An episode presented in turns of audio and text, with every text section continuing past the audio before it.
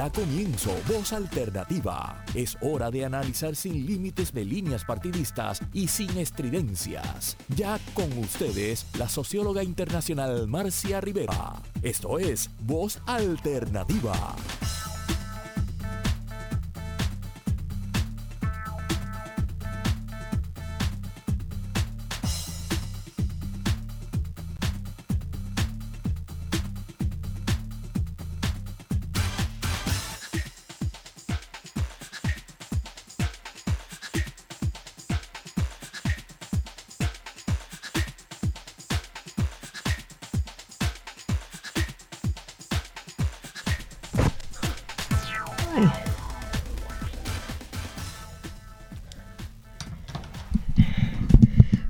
Muy buenos días, amigas y amigos eh, de este programa Voz Alternativa que como todos los domingos estamos llevando a ustedes cuando estamos en Puerto Rico desde acá, con mucha alegría de estar en el estudio de Radio Isla.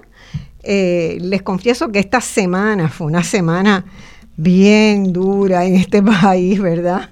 Uno tiene la sensación de que, eh, Carlos, bienvenido. Saludos, buenos días. Estoy tratando aquí de ver si esto me baja el micrófono y me sube la cámara. Y creo que ahí estamos bien. Creo que estamos bien ahí. Eh, fíjense que esta semana yo en varias ocasiones me venía a la mente eh, una caricatura de Kino, de Mafalda, donde Mafalda decía, paren el mundo que me quiero bajar un ratito, ¿verdad? Porque uno tiene la sensación realmente de que hay tantas cosas que hieren la sensibilidad día a día en Puerto Rico y que eh, sí, allí el, papelito blanco es lo que se ve feo, pero bueno, ¿qué vamos a hacer? es la realidad de la pandemia y tenemos que protegernos todos, ¿verdad? Eh, y todas. Eh, entonces, fue una semana que, que me pareció que teníamos el país, ¿verdad? Muchos elementos fuertes. Eh, esta semana se decide también, hay una decisión importante el martes por parte de la, de la juez Taylor Swain. Eh, esta semana, eh, la semana pasada estuvimos en, en situaciones que que uno dice, ya en Puerto Rico no deberíamos estar discutiendo esas cosas, tendríamos que estarnos moviendo. El tema de las costas realmente irrita muchísimo los abusos que se están haciendo en la zona costera de Puerto Rico. Justamente la semana pasada dábamos una vuelta eh, hasta Arecibo por la costa y veíamos cómo, cómo esas áreas tan espectacularmente hermosas de Puerto Rico, o están llenas de, propiedades decaídas o todavía no se han atendido los impactos del huracán María o la basura las, las inunda o las nuevas construcciones al, pie del agua, ¿verdad? Este, amenazan no solamente la suerte de la gente que vaya a vivir o que asista ahí, sino todas las posibilidades de desarrollo futuro de Puerto Rico. Así que, Carlos, Buenos días. Hola, muy buenos días, Yo no sé si tú también tienes a veces esa sensación, pero a mí me falta las, esta semana me pegó duro. sí, sí, hay semanas así, hay semanas así. Lo que pasa es que son bastante seguiditas. Es que son bastante seguiditas. Estamos teniendo ciertamente una situación de vida complicada en Puerto Rico. Bueno, hoy eh, ustedes saben que a mitad de semana una de las cosas que nos que nos sorprendió muchísimo, ¿verdad? Que que dio la vuelta al mundo muy rápidamente fue el asesinato del presidente en funciones de, Haití. Eh, y hubo muchísima información en los medios, inicialmente informaciones que en la medida en que avanza la semana, uno tiene que seguir agarrando con pinzas, ¿verdad? Porque la primera impresión que trató de darse fue de una un espectacular mega operativo desde afuera de mercenarios que vinieron a, matar al presidente y en la medida en que se van avanzando las investigaciones, pues esa película parece ser un poco distinta. Eh, hoy vamos a tener un programa para ir poco a poco eh, analizando qué es Haití, ¿verdad? Eh, cómo, cómo Haití, que es un país de recursos importantes, eh, ha llegado a ser el país más empobrecido de las Américas. No digo el país más pobre, el país más empobrecido porque han sido las políticas económicas y sociales las que pauperizaron a ese país. No muy lejos de lo que nos está pasando en Puerto Rico, ¿verdad? Donde hay unos sectores que la desigualdad social va creciendo tanto que hay unos sectores del país que van progresivamente pauperizándose y unos pequeños sectores que siguen acaparando buena parte de los recursos, de las tierras, de las propiedades, del capital, de la capacidad de invertir eh, a expensas de la gente que no, no, tiene esos recursos y que la única, la única posibilidad que tienen de mantener una vida eh, una vida relativamente próspera, digamos, para no usar otro concepto, eh, es irse de Puerto Rico. Y eso pues no debería ser eh, una realidad. Bueno, eso ha, pasado mucho en Haití, vamos a estar hablando de eso y vamos a estar hablando también de quién querría, por qué mataron al presidente, quién querría verlo muerto y cómo se dio este episodio que parece una película. Hoy tenemos, vamos a tener a Carlos Severino, que está con nosotros en el estudio, y a las once y media va a entrar el profesor Franz Voltaire, un haitiano que está, vive entre, entre Haití y Canadá y que dirige un importante centro de investigaciones eh, sobre, investigaciones y de información sobre Haití que está basado en Montreal. Él ha sido profesor de la Universidad este, de Quebec en Montreal y bueno, lo presentaré cuando, cuando llegue eh, y esté con nosotros, que va a estar por vía de, de Skype. A Carlos Severino no tengo que presentarlo demasiado, el país lo conoce, lo conoce bien, sabe quién es, conoce su fibra moral, su ética, su estatura intelectual, que es mucha, además de la física, porque también es bien alto.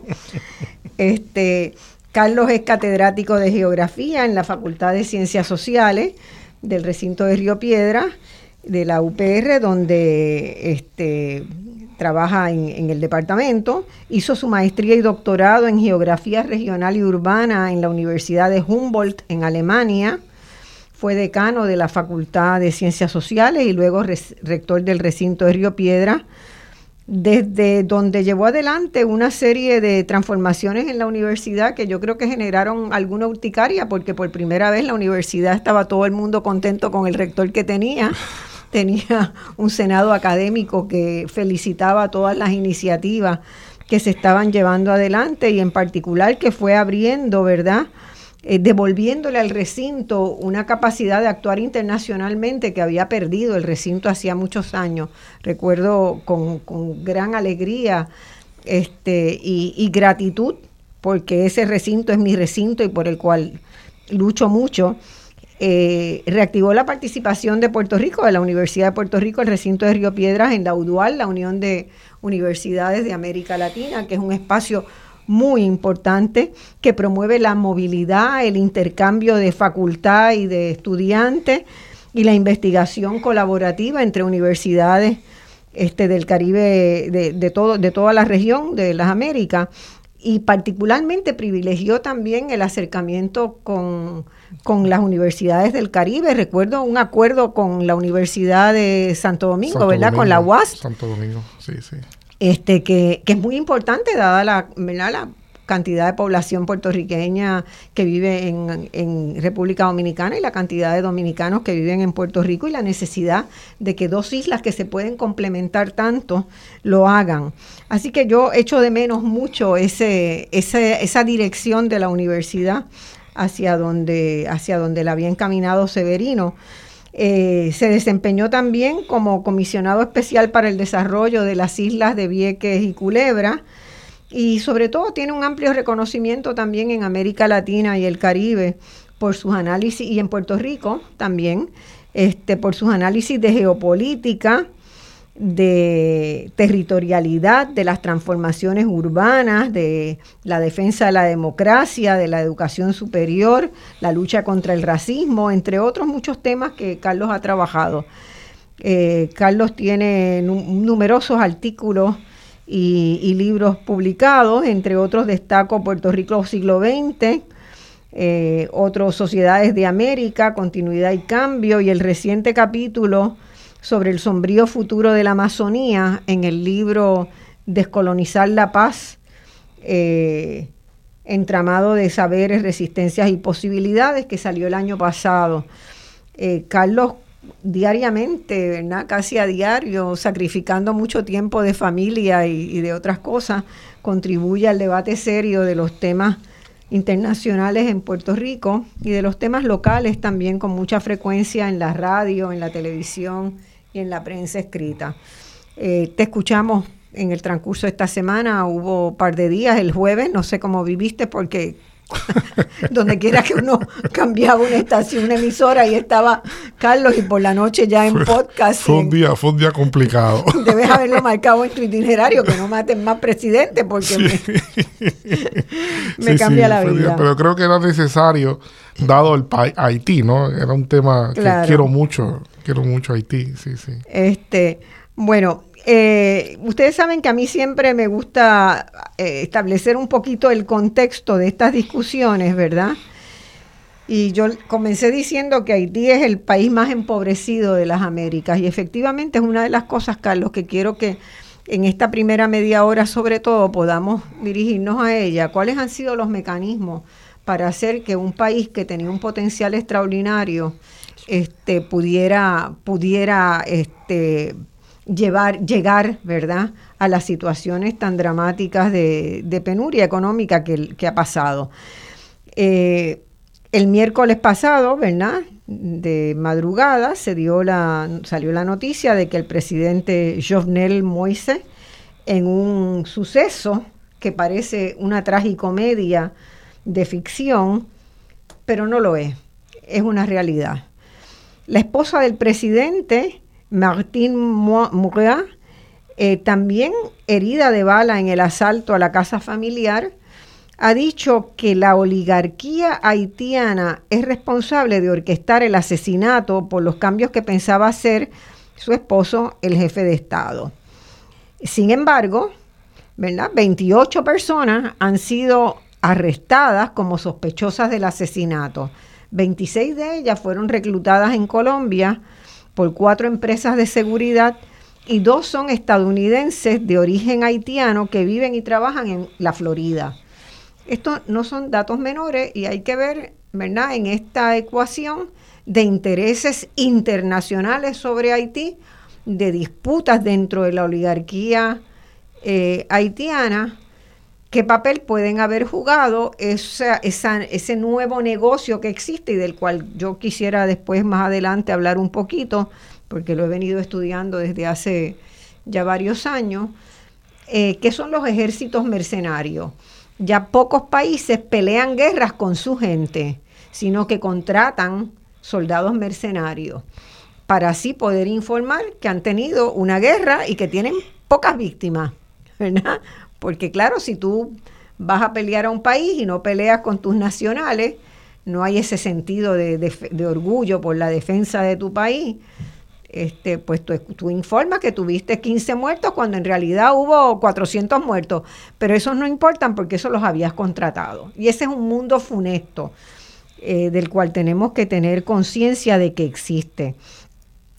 Entonces se acusan a esas 28 personas, algunos estaban desaparecidos, creo que ya en el día de ayer, de ayer estaban eh, todos este, arrestados, pero la primera dama, que fue eh, eh, herida esa noche y llevada a un hospital local y de ahí trasladada a un hospital en Miami, en el día de ayer agradece a los soldados colombianos por haberla llevado al hospital y dice, expresa que eh, el presidente estaba muerto cuando los colombianos llegaron allí. Ya lo habían matado. ¿Quién lo mató? La guardia personal del presidente no parece haber tenido un papel muy efectivo en defender la vida del presidente. Eh, eso parece una película, no parece la realidad, ¿verdad? Así que eh, es difícil comenzar esta conversación por la complejidad que tiene y por la cantidad de actores. Yo he pasado eh, buena parte del día del jueves y del viernes hablando con mis amigos en Haití, amigos y amigas, este, investigadores en Haití, para tratar de ir esclareciendo los hechos que, que se verificaron a mediados de esta semana. Pero quiero comenzar con Carlos, aprovechando el expertise que él tiene, para dialogar un poco sobre, desde una perspectiva geopolítica, mirar el caso de Haití desde una perspectiva geopolítica. ¿Por qué interesó tanto Haití, verdad? Que fue la primera república, hay que acordarse de eso. Fue el primer país que declaró la independencia. vamos, Carlos. Sí, eh, gracias Marcia, gracias, muy grato estar nuevamente aquí en este programa ya indispensable de la radio puertorriqueña eh, los domingos y, referente de, la semana, ¿verdad? Eh, yo, yo pienso que Haití eh, hizo una gesta de gran envergadura histórica cuando un grupo, numeroso grupo de esclavos, de personas esclavizadas en el país, cruentamente, decidieron sublevarse. Y el proceso de sublevación pues, desembocó finalmente en el derrocamiento del régimen imperial francés sobre, sobre Haití, que a la sazón era, vale la pena decir, eh, la colonia más próspera, más rica, eh, que más producía, era, era una era de unos dotes increíblemente ricos en aquel momento, una mina de oro, sin explotar oro, porque era el oro blanco, la, azúcar, lo que lo hizo realmente. Y esa, pues, eh, esa desigualdad que caracteriza ese tipo de régimen, pues obviamente eh, eh, acumulaba grandes cantidades de dinero en, las personas que eran los dirigentes en la isla y luego también se exportaba todo ese dinero para comercializarlo en toda Europa, ¿no? La, y hay, hay, una cosa muy interesante con el azúcar que es importante, ¿verdad? Que la gente que reflexionemos sobre ello pero el azúcar generó multimillonarios europeos y estadounidenses. El negocio del azúcar, fue, una cosa fabulosa. Una cosa extraordinaria. El azúcar es adictiva. Una vez la gente la prueba y empieza a querer endulzar las cosas, bueno, así nos va, ¿verdad? Con los niveles de diabetes que hay en todos todavía, lados. Todavía sigue siendo todavía. Este, pero en Puerto Rico el varón del azúcar fue un exgobernador que en vez de dedicarse, un exgobernador nombrado, ¿verdad? Por el por el primer gobierno militar, en vez de dedicarse a, las cuestiones de Puerto Rico, le interesó mucho más empezar a comprar tierras para sembrar azúcar para su empresa, Dominó. Ustedes saben de la historia del azúcar dominó, ¿verdad? Dura hasta nuestros días, todavía se vende el azúcar impalpable, pero lo mismo pasó con los varones franceses del azúcar, que se construyeron poderosas figuras e, intermediarios de ese proceso en Haití que forman la oligarquía y este, los extranjeros, ¿verdad? Que tenían también capitales que sembraban en Martinica y en, y en Guadalupe, estaban cubiertas de azúcar. Así que ahí estaban los intereses británicos, estadounidenses y franceses disputándose el Caribe fundamentalmente por su ubicación y por su azúcar. Correcto. Eh, así que eh, tan valioso era eso que tras la consecución de la independencia, la primera independencia en América Latina eh, y la primera independencia de un país dominado abrumadoramente por, por, negros ex esclavos, porque inmediatamente abolieron la, esclavitud, eh, tuvieron que pagar un precio muy, muy caro, muy, muy caro.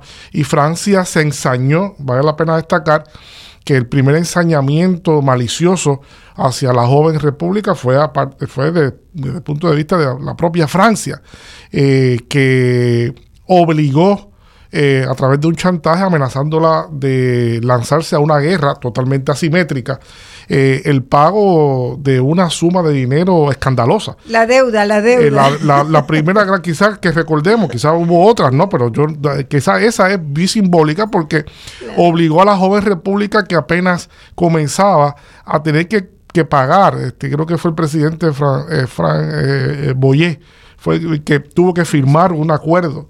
se habla de 150 millones de, de, la moneda francesa en aquel momento, no, no, no recuerdo el nombre, pero todo parece indicar que era una cantidad de dinero fabulosa para la economía destrozante, para la economía este, de, de, Haití, ah, no tenían realmente un cuerpo técnico importante, ¿verdad? Una joven república eh, de gente que había estado básicamente bajo el estado de, de la esclavitud y le fue muy difícil eh, y comenzó a estrangular la, la, economía haitiana, así que comenzó mal por esa, por esa vía eh, y fue algo muy, muy asfixiante por, por mucho tiempo, por muchas décadas, que le ocasionó un lastre eh, a la posibilidad de desarrollo del, del país. no bien se había asentado esa, esa realidad y, y en la cotidianidad haitiana, y pasaron casi 100 años cuando eh, los Estados Unidos hacen eh, una invasión eh, sobre Haití en el año 1915 y, esa ocupación pues duró, duró mucho tiempo en la cual Estados Unidos básicamente dominaba la economía haitiana, ¿verdad? Dominaba la economía haitiana, dominaba la, la, todo el aparato institucional que era de la economía haitiana a su gusto y gana y tomó los productos, el café, el azúcar. Eh, en ese momento Estados Unidos también tenía una gran demanda de azúcar, eso lo sabemos aquí también muy bien. Y entonces... Y, en República Dominicana también. Y, bueno, Estados Unidos tenía eh, casi los tres países a la disposición del azúcar, ¿no? Este, de ellos, una cosa eh, increíble. Era el único producto en que Estados Unidos no era autosuficiente. Autosuficiente. Y, tenía una demanda muy mucho mayor. La demanda del azúcar fue creciendo y creciendo y, realmente era... Eh, Estados Unidos buscaba también la, soberanía alimentaria. Claro, es, una, es un principio eh, geopolítico básico de un país que en ese momento ya se definía como un actor esencial en la, escena global y venía ascendiendo, ¿no? Tenía que lograr eso, ¿no? Y esa dependencia también hizo que fuera muy, muy apetecible el dominio del Caribe. Ese Caribe que una vez Juan Bosch llamó en un libro importante que eh, frontera imperial, ¿no? Que, y Haití es parte de esa frontera imperial en aquel momento. Y eh, luego de eso, curiosamente no muy conocido, eh, después de la posguerra. Hubo un periodo de cierto, de relativo crecimiento en, Haití, eh, de estímulo de, empresas locales, de inversiones extranjeras, pero no, no había engranado muy bien ese, ese bienestar cuando explota entonces este, la inestabilidad política que siempre ha caracterizado el país eh, y, surge la figura de François Duvalier, que la gente que tiene más años pues recordarán muy bien, algunos que han estudiado algo la historia del Caribe recordarán aquel personaje nefasto, eh, que no solo era un un dictador, sino eh, se dio el cargo a sí mismo de presidente vitalicio de, Haití. Presidente, se autodesignó. se autodesignó como presidente vitalicio de, Haití. En el 1957 comenzó su gestión y se extendió luego con su hijo, Baby Doc, eh, Jean-Claude Duvalier, ¿verdad? Este, hasta el año 1986. Y esos años fueron años eh, de una dictadura totalmente parasitaria que eh, eh, extrajeron cantidades de, los dineros públicos y lo hicieron parte de, ellos mismos. se enriquecieron de una manera fabulosa este, en perjuicio del desarrollo del país, en perjuicio de la gente y empobreció terriblemente el país hasta ese momento, ¿no? Eh, y como si fuera poco, eh, la década pasada, la década pasada marcó, eh, marcó ciertamente un hecho fundamental en Haití, que fue el terremoto del 2010 un terremoto que eso sí lo recordamos todos, devastador, sencillamente Puerto Rico se desbordó en ayuda. Se desbordó a, Haití, médico, personal de todo tipo, personas. Puerto Rico lo sintió como si hubiese sido en Puerto Rico, ¿no? Yo recuerdo muy bien eso y me siento muy orgulloso de la, de la, de la gentileza del país y la solidaridad del país con respecto a Haití en aquel momento. Eh, luego de eso, el, huracán, el huracán, este, Matthew de 2016, 2016 es Matthew que arrasa el país. Y finalmente, pues llegamos quizás en ese, en ese, en esos hechos trascendentales para explicar cómo Haití no ha logrado avanzar, no, no ha logrado arrancar. Eh, pues llega también la pareja eh, Martinelli-Mois al poder con los resultados que ya tú has comenzado a conversar. Bueno, eh, a todas luces de lo que he estado leyendo esta semana y las conversaciones que he tenido, eh, nadie derramó muchas lágrimas por el asesinato de Moise, vamos a tenerlo bastante claro, ¿no? La población haitiana se sentía totalmente alejada de las políticas que se estaban instrumentando, que eran políticas, fíjense, y vale la pena recordar que Trump era padrino del presidente que fue asesinado, ¿verdad? Y en el sentido de que avalaba sus políticas y se miraban en un espejo, ¿verdad? Junto con Bolsonaro era una de las personas que formaban parte de ese, de ese de esa visión. Era un trompista. Un trompista a morir, de ¿verdad? de, primer, de primera línea. Y este, vamos a tener que ir a una pausa, vamos y a la vuelta esperamos tener con nosotros a Franz Volter y ya entrar entonces en la, en la discusión. Vamos a la pausa. Amigas, volvemos al estudio, eh, al segundo segmento y ya tenemos a Franz Voltaire en línea. Esta es una maravilla. de, es, tan bueno vivir en esta etapa, esta etapa de la vida con toda esta tecnología Simplifica mucho, ¿verdad? Eso era impensable hace 20 años. Impensable, impensable. Eh, Franz, encantada en tenerte contigo. Estás en Puerto Rico ahora. Ha sido un placer de estar en Puerto Rico. Espero probablemente el próximo año estar en vivo en Puerto Rico. esta isla pues, tan querida. Pues este, nos avisas para darte el trato que te mereces en este país, ¿verdad? Que tienes amigos y amigas que te, te valoramos mucho y te, y te leemos mucho. Bueno, eh, voy a presentar primero a Carlos Severino, a, que es alguien a quien tú tienes que conocer y lo vas a conocer en algún momento. Encantado, encantado de tenerle. Encantado, Severino. Y escucharle. Este, Y eh, Franz, voy a dar brevemente para los amigos que me escuchan, porque ya usted sabe que a mí me gusta eh, presentar a la gente que, que traemos a este programa, porque siempre es lo mejor de, de la gente que está en el mundo trabajando para hacer un mundo distinto. Frank, como les dije inicialmente, es director del Centro Internacional de Documentación e Información Haitiana, eh, caribeña y afrocanadiense, ubicado en Montreal, profesor jubilado de la Universidad de Quebec en Montreal, haitiano, con una larga relación con el resto del Caribe y de América Latina. Obtuvo su, su BA en Historia en la Universidad de Chile eh, después tú explicarás cómo llegaste a Chile, ¿verdad? Estando en Haití, siendo bastante joven.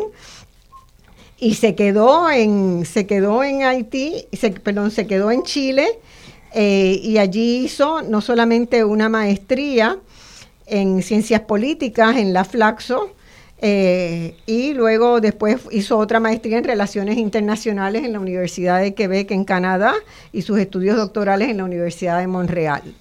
Eh, ha publicado numerosos artículos y dos libros muy importantes, Black Power in Haiti y A Brief History of Blacks in Canada. Y también, además de académico, investigador y profesor universitario, eh, hace algo que, que, me encanta y que yo también he incursionado en eso, que es producir y dirigir documentales que han sido, tiene varios premios internacionales, documentales como Puerto Príncipe Mío, del cafetal a la tumba francesa, Los Caminos de la Memoria, eh, eh, Maestro Isa, tiene una enorme cantidad de documentales que estoy loca por verlos, Franz. Así que tienes que pasarme los enlaces de donde puedo conseguir algunas de esas cosas para verlas. Además, integra el Consejo de las Artes de Montreal y ha recibido numerosos premios y reconocimientos de la ONU, de Japón, de la Universidad de Montreal y de otros. Eh, hace también, es conferenciante eh, con mucha regularidad en universidades en Estados Unidos, América Latina, el Caribe eh, y Japón, además de que fue del gabinete, integró el gabinete del primer ministro haitiano Robert eh, Malval y yo creo que eso fue el periodo 93-94, ¿no? y el periodo de negociaciones políticas para restablecer la democracia. Es que, que, fue uno de los compromisos, según ¿verdad? mi memoria, hasta donde pude estirar la memoria, de Malval, eh, se planteaba ¿verdad? tratar de unir y negociar políticamente para lograr cierta estabilidad cuando Aristide estaba en el exilio. En, el exilio, perfecto. Fue nombrado por Aristide para negociar eh, un acuerdo político para restablecer eh, la democracia y asegurarse el retorno de Aristide en aquel momento. Exactamente. Quizás podemos partir contigo de ahí porque tú tienes esa, esa mirada muy viva, ¿verdad? Yo estuve muy activa en esa época. Yo había presidido aquí en Puerto Rico el comité contra Duvalier, ¿verdad? De la lucha contra Duvalier. Así que siempre estuve muy metida en la causa en la causa haitiana, trabajé también con el Fideicomiso de Conservación para proyectos que, de, apoyo a la reforestación de áreas importantes en Haití. Y cuando eh, aparece en el escenario político eh, Aristide, eh, debo confesar que yo viví la misma ilusión y esperanza que todos los haitianos que conozco. era un momento todavía me erizo de sentir, ¿verdad?, que había una esperanza que después, lamentablemente, muchos vimos que se, se minó y que todavía falta un buen análisis de qué pasó, ¿verdad? ¿Qué fue exactamente lo que pasó en ese proceso y por qué no coaguló esa transformación tan necesaria y tan apoyada, ¿verdad? Porque la balaz con Titit era, era un movimiento muy fuerte, ¿no?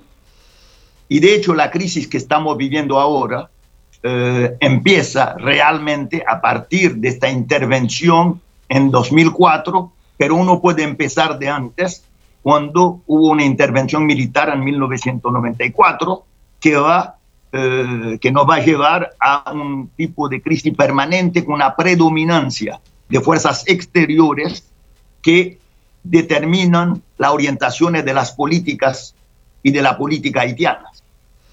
Eh, eso, eso es así. Eso es muy importante, Carlos. Si quieres comentar por ahí. eso, eso es clave, eso es clave en todo este análisis, pues porque usualmente en el hilo de las conversaciones se pierde el elemento histórico y, y esa reiterada intervención eh, de distintas maneras, de distintos colores, yo creo que es una aportación muy importante que Francia nos puede hacer para eh, poder entender mejor lo que está pasando ahora y cómo ya se está pidiendo nuevamente por parte de algunas personalidades eh, más intervenciones. Y eso resulta más que otra cosa en algo bastante sospechoso. Este, y sobre todo, pues en el caso de Haití, más trágico que cualquier otra cosa, ¿no? Porque la historia de esas intervenciones ha sido muy nociva. Porque cuando hablamos de intervención extranjera, estamos hablando de la catástrofe que fue una intervención desde 2004 de fuerzas militares norteamericanas que intervinieron primero, que fueron reemplazadas por fuerzas latinoamericanas y principalmente bajo mando brasileño.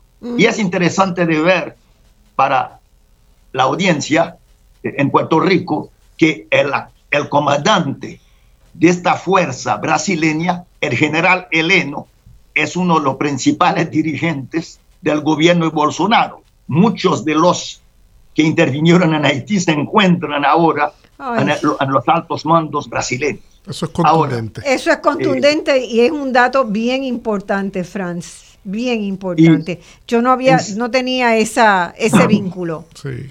Es muy y en segundo lugar, hay que ver cómo que le dieron eh, se le dieron una, un poco una beatificación al decir que vinieron para Haití las fuerzas latinoamericanas para restablecer el orden, que fueron fuerzas de paz, y se olvidaron los años en que gobernaron directamente o indirectamente los países latinoamericanos.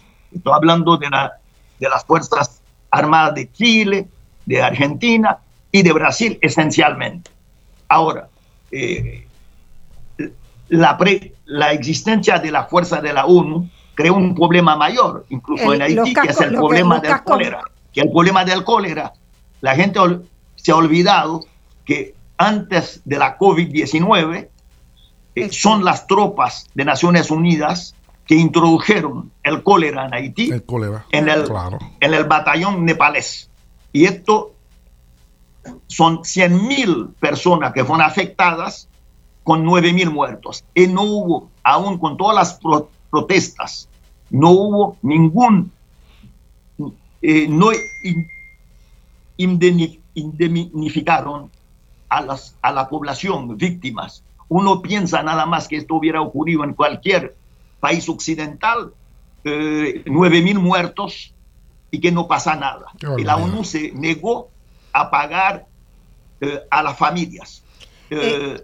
Otro problema fue una serie de procesos por violaciones, por de mujeres, por de niños, de caso de pedofilia. Así que, y además, todos los dineros supuestamente para la reconstrucción fueron canalizados hacia el pago de esta presencia militar.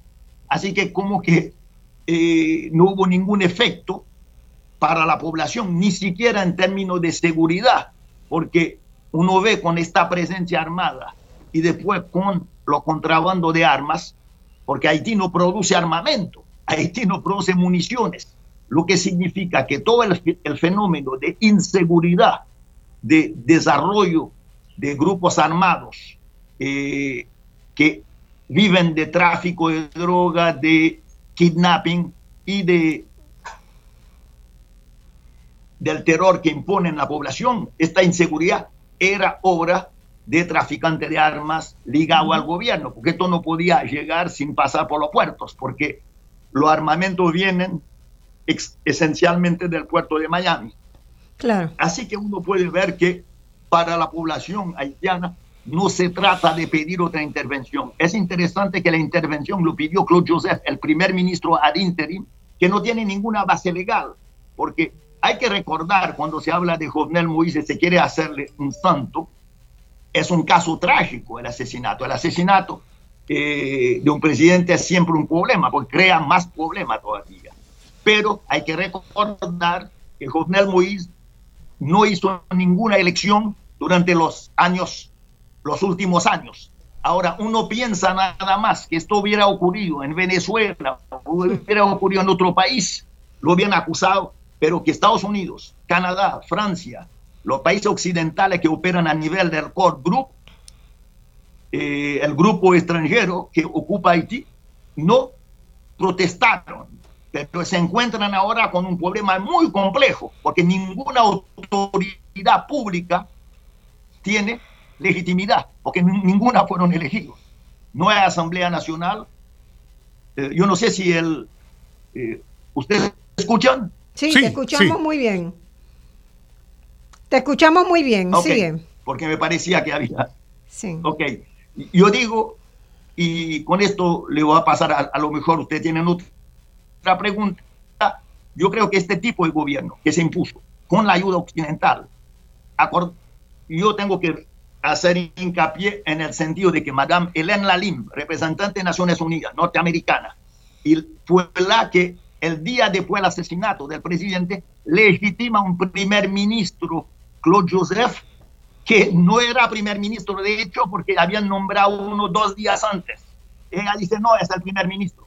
Que Madame Lalim era la que hace meses, tanto que representante de la unidad del Consejo de Seguridad y había afirmado que la real, el grupo, lo que se llamó el G9, los grupos armados que operan en las variadas populares, era un paso importante para la seguridad.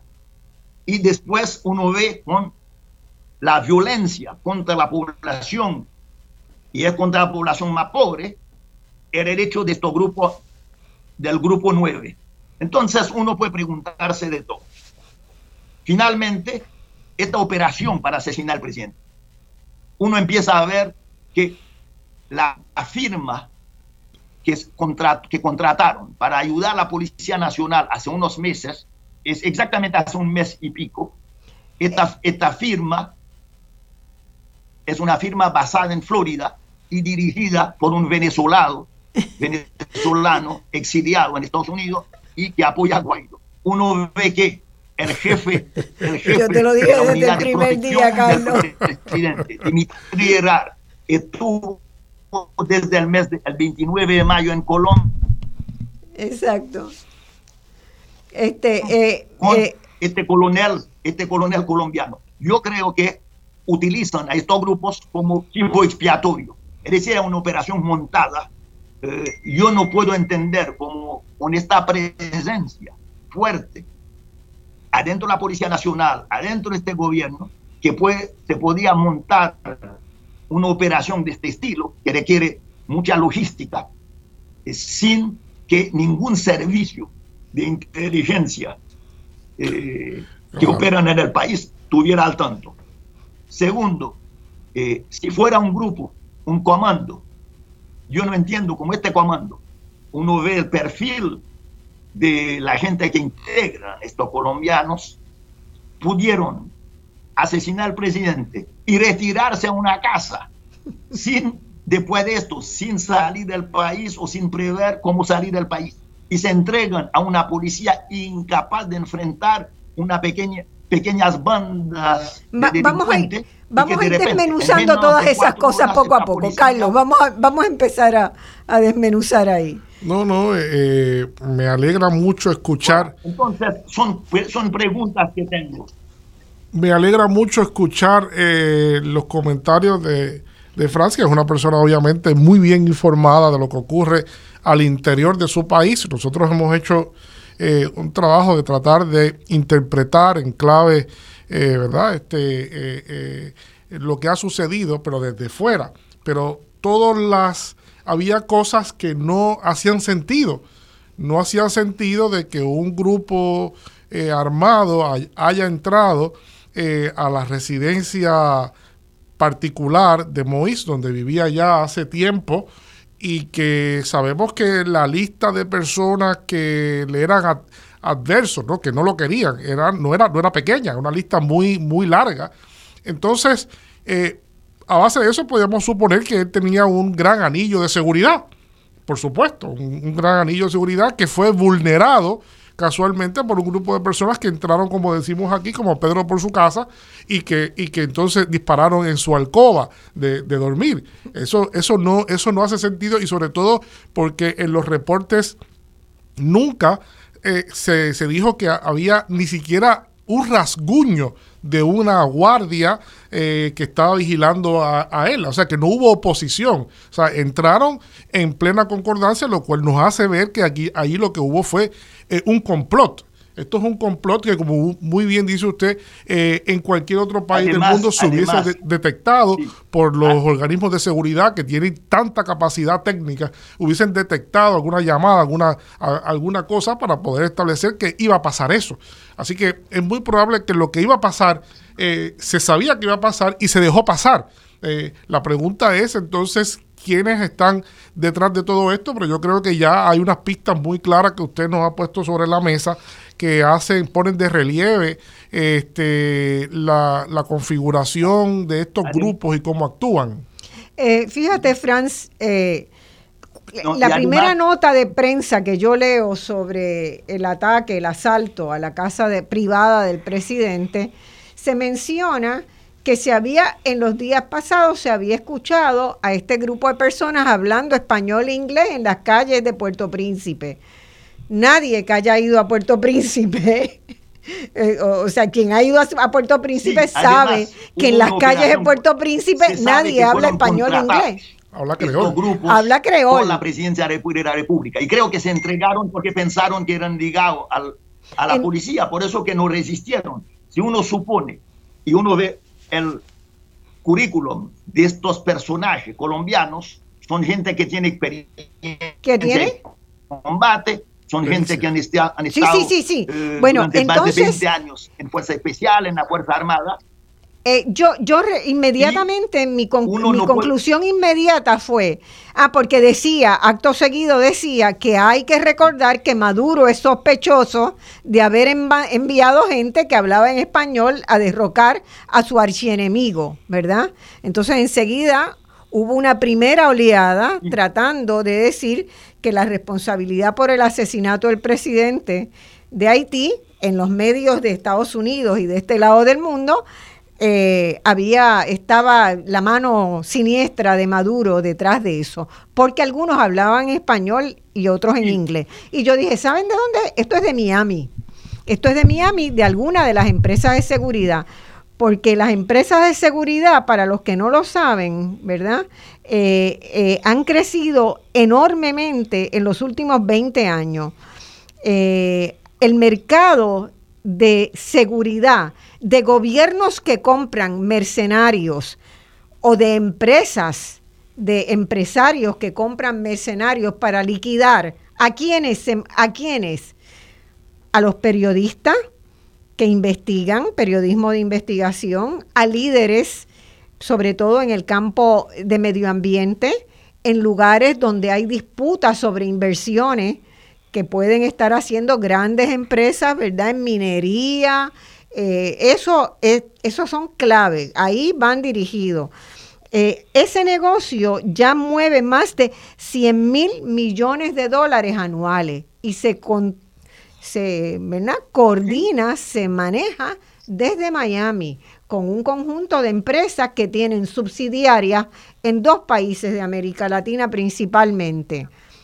En Colombia, donde la Embajada de los Estados Unidos tiene un cuerpo de funcionarios de más de 3.000 de 3.000 personas trabajando en la embajada, o sea que Colombia es un lugar muy importante, y el segundo lugar es Perú. Así que ese negocio se hizo en Miami, se contrató en Miami, que subcontrató a la empresa colombiana. Para mí, esa línea va cada vez siendo más clara. Sí, pero es una empresa, como dicen,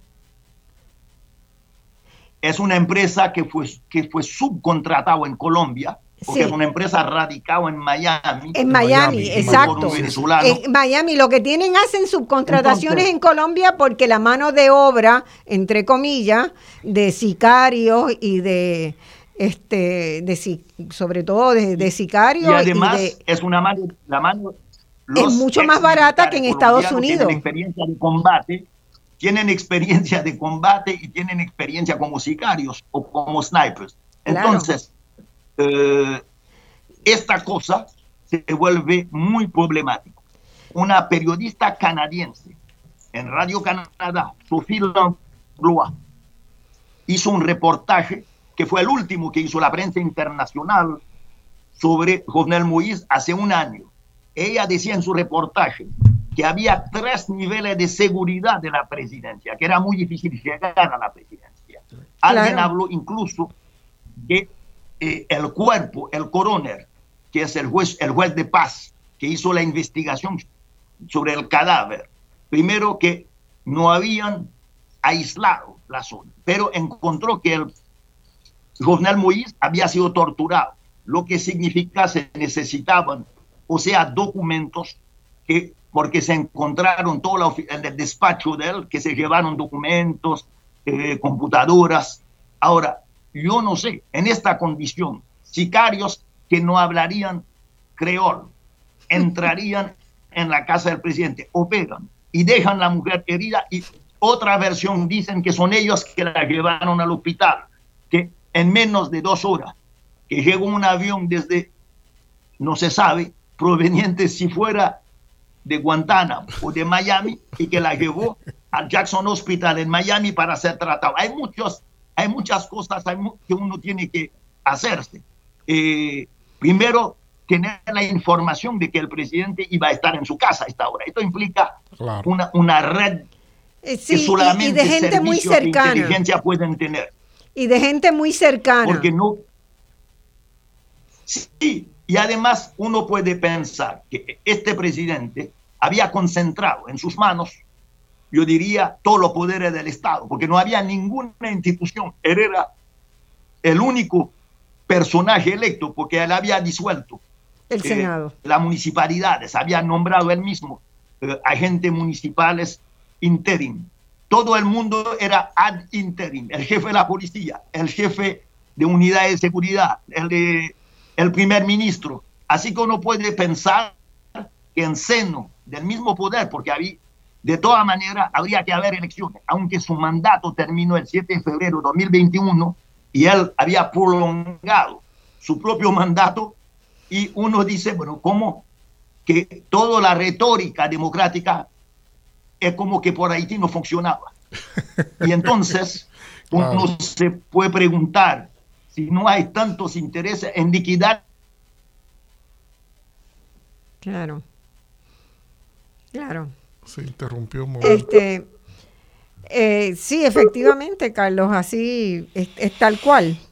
Correcto, correcto. Este sigue, se sí, volvió, sí. sí, ahí volvió. Sí, pero coméntala. Que, la, que, la, que, el Estados Unidos a los dos días dice que tiene que haber elecciones el 15 de septiembre.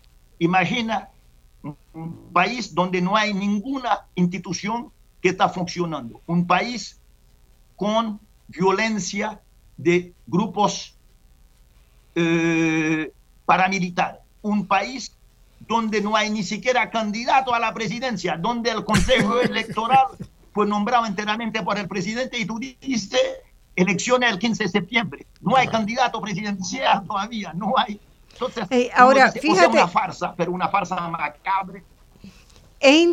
yo, yo tengo alguna, ¿verdad? Algunas reflexiones que, eh, que, algo saben que nosotros no sabemos. O sea, el vínculo del presidente de Haití con Trump era claro, nunca fue escondido, fue súper anunciado y tal. Ha habido un cambio de gobierno en los Estados Unidos.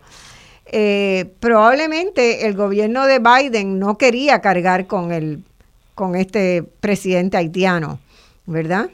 Eh, me parece que era demasiado incómodo demasiado incómodo y, había, ¿verdad?, que buscar alguna manera de, salir de él. Pero también Estados Unidos tiene una, una, muchas formas de actuar este, cuando no le cae bien el presidente de un país, no necesariamente es mandar a matarlo, ¿verdad? Pero ahí pueden entrar entonces otros intereses que puedan aprovechar una puerta abierta que les da Estados Unidos. La pregunta mía es quién pagó la operación. Si cada uno de los 28, los de menor rango dicen que cobraban 3 mil dólares, han, declarado a la prensa en Colombia. Este, eh, por 30, eso no es mucha plata para, ¿verdad? Cualquiera puede pagar esa factura como cuando invitas a los amigos a, a, a tomarte. No, y demasiada gente. Uno no invita, en, una operación de este tipo, no puede haber 30 tipos operando, a menos que estos tipos no saben que lo que vienen a hacer y que lo, quieren presentarlo como chivo expiatorio de esta operación. Claro. Pero hay otro elemento. Eh, ¿Cuál es la validez de este? De Carlos, a ver. El 30 de julio, el director de la CIA este Carlos, un momento. un encuentro con los dirigentes eh, colombianos sobre problemas de seguridad en la región. Es otra información. Entonces hay una serie de datos oscuros. Eh, yo creo, yo creo que este tipo de complot no puede operarse sin la participación. Y esto me acuerdo eh, el asesinato de Trujillo. claro eh, como dicen en el inner circle, en el círculo íntimo del presidente y de la seguridad, no hay gente. Porque como tú decías, interviene un comando y no hay resistencia. No hay nadie, no hay nadie que sale herido, no hay nadie. Es decir, como que la gente deja entrar un comando. Ni un rasguño. ahora, eh, el, eh, vamos a tener que ir una pausa ahora. Eh, Carlos, quiero que tú comentes eso antes y quédate para la segunda parte. Quería preguntarle a, Franz, quería preguntarle a Franz un poco. Eh, obviamente ya hay una lucha de poder y concurro plenamente con la visión de, de Franz de que no hay el llamamiento a elecciones. Es totalmente a destiempo y es un gran error eh, que se ve la intencionalidad de que las fuerzas que están operando detrás de esto quieren que unos grupos particulares se queden en el poder, que son los que van a, ganar. Y a quienes pusieron en a quienes pusieron en, el poder. Y eso es lo que ha pasado. Eso, esa era la figura de Moïse. Moïse llega al poder con una escasa eh, votación donde la gente muy inteligentemente se abstuvo de votar y envió un mensaje. Eh, pero la pregunta, Franz, quizás cuando volvamos a la pausa, es eh, el remanente del Senado de Haití, el remanente del Senado se eh, eligió en estos días a Joseph Lambert. ¿Quién es Joseph Lambert? Eh, sería bueno que nos expliques un poco eh, quién es. vamos a la pausa. Vamos a la pausa y cuando volvamos de la pausa muy breve, de un minuto, este, vamos a ver quién es Joseph Lambert. bueno, mis amigos, vamos a la pausa y volvemos con ustedes inmediatamente para seguir hablando de Haití. Bueno, mis amigas y amigos, estamos aquí hoy con el doctor Carlos Severino y el profesor Franz Voltaire, que lo tenemos por Skype, y estamos discutiendo la situación que se ha vivido en Haití esta semana con el asesinato del presidente que estaba en funciones, ¿verdad? Y hay muchas muchos hilos sueltos en esa historia que a veces parece una tragicomedia, que a veces parece una torpeza impresionante, ¿verdad? Porque no todos los, no, no todos los procesos estaban muy bien planificados y orquestados. Y entonces aparecen expresiones que ah, casi hacen aparecer todo el suceso como un gran ridículo, pero con unas consecuencias muy terribles para Haití porque está dejando instalado un gobierno que no ha sido electo por el pueblo haitiano, ¿verdad? Y que en una fragilidad, en una situación de fragilidad de poder, donde tanto la Embajada de Estados Unidos ha tomado una posición frente al asunto, ha hecho expresiones, ¿verdad?, favoreciendo a la persona que, quedó instalada, y también la OEA. Eh, sorpresivamente, sí, vemos esta movida de que, eh, como ya nos confirmó eh, Franz Voltaire, que había un, primer, bueno, ilegítimo, pero había un primer ministro que había sido nombrado por el propio eh, eh, por el propio Mois sí. hacía dos días. O sea, ¿por qué Mois había destituido a, a, a, e, Claude, ¿verdad? Este, ¿cómo es el apellido? Este, Joseph. Eh, Joseph, que lo había destituido. ¿Por qué lo había destituido y por qué él tan rápidamente ante la ausencia física de Mois asume el poder? Eso también es un detalle muy importante que no, está claro y hace de, Joseph una persona que eh, de grandes dudas que, debemos tener. Eh, eh, ¿Estás por ahí, Franz? Sí, sí, sí. El Claude Joseph, hay, hay, que, hay que ver que el Claude Joseph era un profesor universitario en Estados Unidos. Era profesor universitario en Estados Unidos. Debe tener contacto fue nombrado como ministro de Relaciones Exteriores para un poco eh, restablecer unas relaciones y pensar que era el más adecuado para establecer buenas relaciones con Estados Unidos. Sobre todo eh, porque había un cambio de gobierno en Estados Unidos y había que volver a tejer todas las relaciones. también, Joseph había sido también un activista eh, cuando en 2004 contra Aristide. Eh, había sido también ligado con ciertos grupos oligárquicos como Arpen. Ahora, eh, Claude Joseph es destituido y le piden que se retire. Lo mandan a su casa. El domingo 5, al beneficio de eh, Andy, del doctor Ariane Henry. Ariane Henry es un médico, fue, no, fue ministro del gobierno de Martelly, pero tiene una serie de lazos con los grupos de opositores. Así que en algún momento puede ser que haya una lucha de, de, diferentes facciones en torno al poder, eh, porque todo esto se hace en un, en un tiempo tan rápido, porque si se hubiera esperado un día más, sería el doctor Henry, que, que, había sido nombrado en el, en el periódico oficial, Le Moniteur, que hubiera sido el ministro, el primer ministro. Así que todos estos elementos hay que repensar. hay que pensar también que no hay Senado. Hay una tercera parte del Senado de 30 miembros, porque los senadores son elegidos por, un, por seis años, cuatro años y dos años. Y resulta que el, cuando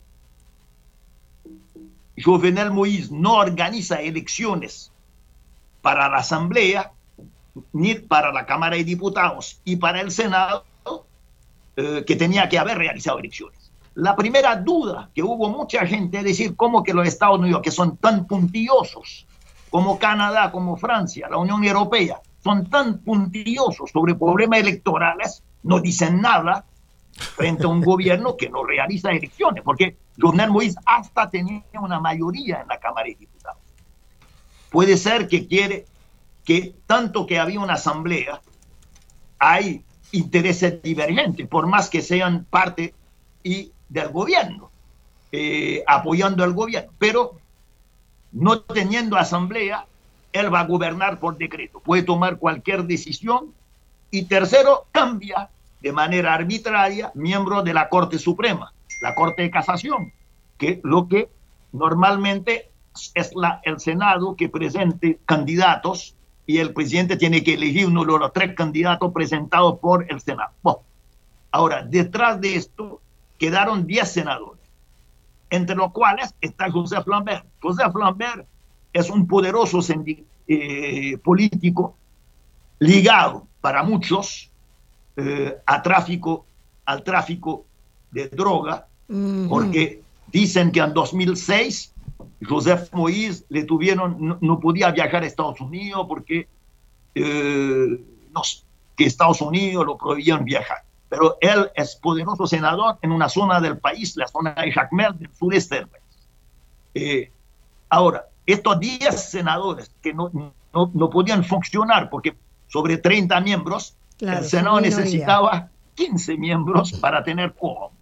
No teniendo quórum, los senadores se reúnen y ocho de ellos, ni siquiera los diez, porque hay dos que se negaron a participar en lo que consideran una farsa, nombraron a Joseph Lambert presidente y Joseph Lambert eh, nombra, dice que es el presidente y que va a gobernar con el doctor Henry como primer ministro.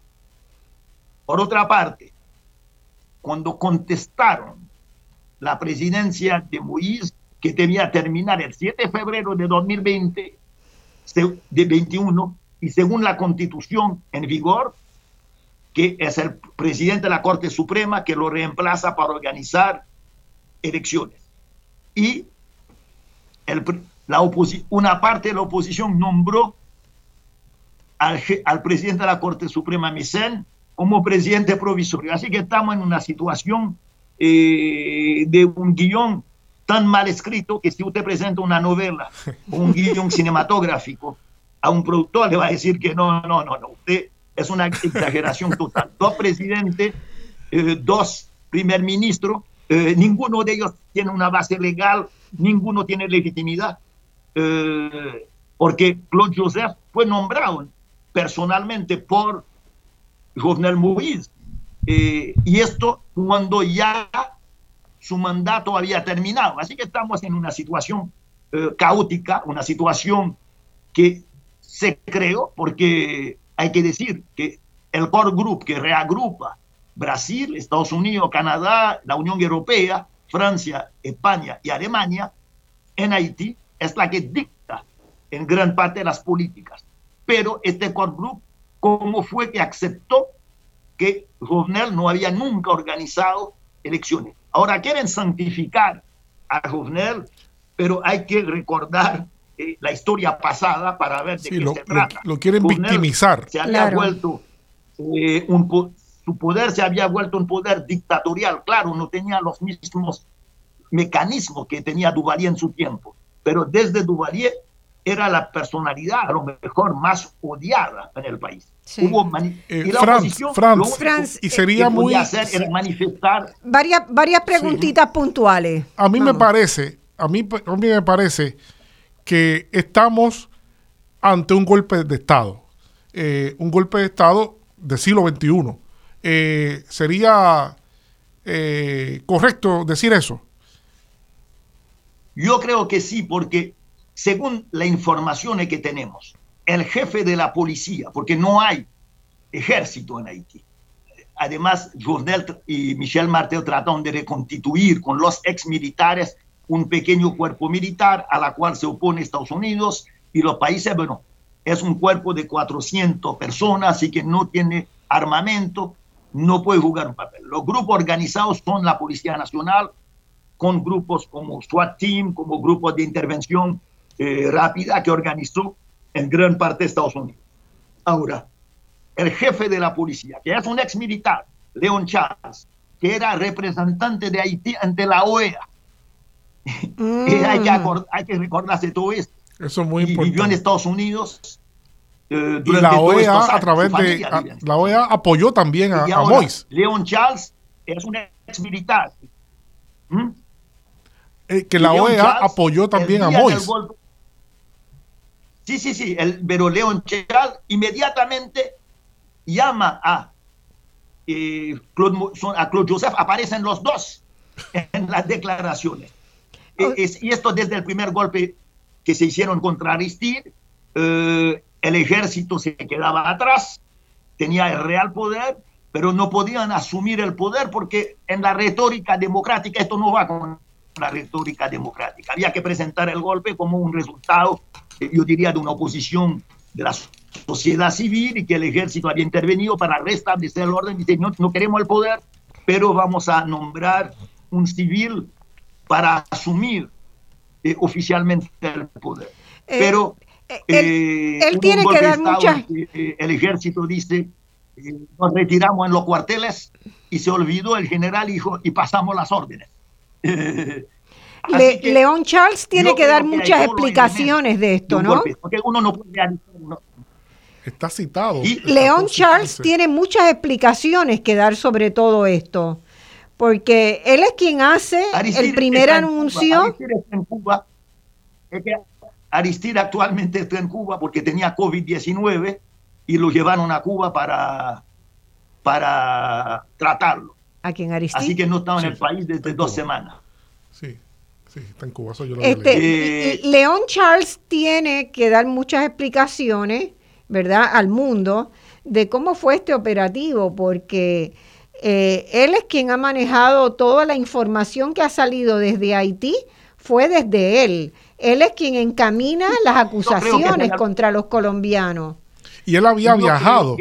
Hoy se supo y él, que hoy se había supo hecho que varios viajes. Él había hecho varios viajes a Colombia. A Colombia y a, y a Ecuador, Sí, con, no, escala, Dimitri con escala. era el, el jefe de la seguridad presidencial, según los periódicos eh, colombianos vieron su eh, por avión cuando viajó, viajó a, a, Quito, Ecuador, y viajó a, a Colombia varias veces. Eh, él está copropietario o con afiliados de una firma de venta de armamento en Miami. Así que hay que ver Ah, todo sí, esta, toda esta cosa pasa también por Miami. Miami es una, hay que, hay que tratar de esclarecer con todas estas mafias que están en Miami cómo operan esto, cómo podían llegar las armas, las armas a Haití por los puertos, eh, de vez en cuando descomisan unas armas, pero se sabe y a veces los dirigentes, los gangs lo dicen abiertamente, no, Te- no tenemos problema porque disparan tanto que uno dice, ok, tuvieron el armamento, pero ¿dónde tienen las municiones? Porque Claro, las ¿de dónde? No, no lo fabrican. en Bueno. Carlos plantea una primera propuesta de conclusión de que se trata de un golpe de Estado, ¿verdad? Yo quiero plantear otra también, este, que eh, tenemos acá el mejor ejemplo cercano a nosotros de ver el costo de la desinstitucionalización de un país, ¿verdad? Haití eh, ha ido perdiendo y naturalizando la pérdida de la institucionalidad del aparato de Estado. De alguna manera Y- Puerto Rico claro. ha entrado en esa ruta Es la también. misma lógica, es la en la lógica. misma lógica, Sí. pero el caso de Haití ya está, ¿verdad?, bastante culminado. Eh, se acabó el Senado El hace varios meses y, eh, ¿verdad?, se violan tota- permanentemente las normas constitucionales del país. Y la gente, yo hablaba largo ayer con Jean Casimir, que no, lamentablemente estaba en otra, en un seminario en el día de hoy que tenía previsto, pero hablamos largo y él me decía una cosa que a mí me sacudió mucho, porque creo que también está pasando en Puerto Rico, es que a la gente no le importa ya lo que pase entre los políticos. Los políticos se convirtieron como en una cosa aparte. Me decía un dato que me llamó mucho la atención. Me dice, la única violencia que hay en Haití es la violencia política entre la gente. La gente resuelve sus cosas en la comunidad, crea desde la comunidad, está generando formas más democráticas de trabajar sin el Estado. Entregó ya como que no vale nada, ¿verdad? A mí me, vino a la mente, yo, le dije, bueno, eso ha pasado en Italia, pero Italia es un una especie de caos permanente que sobrevive. La pregunta es, yo creo, ¿cómo se reconstruye una nueva institucionalidad, Franz, para, para Haití? ¿Será posible? Yo creo que sí, yo creo que desde abajo. Mira, yo creo que la cosa que quieren imponernos, esto de que las elecciones son la última forma y la única forma de calificar un régimen de democrático. Y es interesante que nada más que un ex embajador de Estados Unidos en Haití, Peter Murren, señala que sería la catástrofe más grande eh, hacer elecciones en Haití. Se trata de reconstituir y de constituir, yo diría, la base de nuevas institucionalidades. Tenemos la apariencia de, un Estado claro. que se resume a la fuerza. Mira, la gestión de la pandemia. lo que pasa en Puerto Rico también tenemos apariencia. Pero hasta la política de vacunación y frente a la ausencia del Estado, eh, Jovenel Moïse se tomó un decreto que sean los privados que van a vacunar la población, que van a importar vacunas. el Estado no eh, son la oferta escolar apenas 20% es parte del Estado. La desinstitucionalización, yo me acuerdo, para el caso de Puerto Rico, de visita en Puerto Rico, eh, ante el año anterior a María, eh, se veía ya porque invitado por la Universidad de Puerto Rico se había hablado ya de cortes presupuestales en el presupuesto de la universidad. En después estuve en Mayagüez en una, para presentar una película y veo que prácticamente hay un fenómeno que conduce eh, a un éxodo total, a un éxodo de la población. Eh, yo no sé a cuánto se mide en Puerto Rico, porque efectivamente, como en Martinica, Guadalupe, como son ciudadanos americanos, pueden trasladarse sin que se note, yo diría, como inmigrantes ilegales. Pero en el caso haitiano, yo viviendo en Chile hace más de 40 años, había no más de 25 haitianos. Hoy día la población haitiana en Chile, que vienen a reemplazar peruanos y bolivianos, son más de 100 mil inmigrantes. Tienen que, hay más de 100 mil haitianos viviendo en Chile, más de 50 mil en la ciudad de San Paulo yo no sé cuánto en Argentina.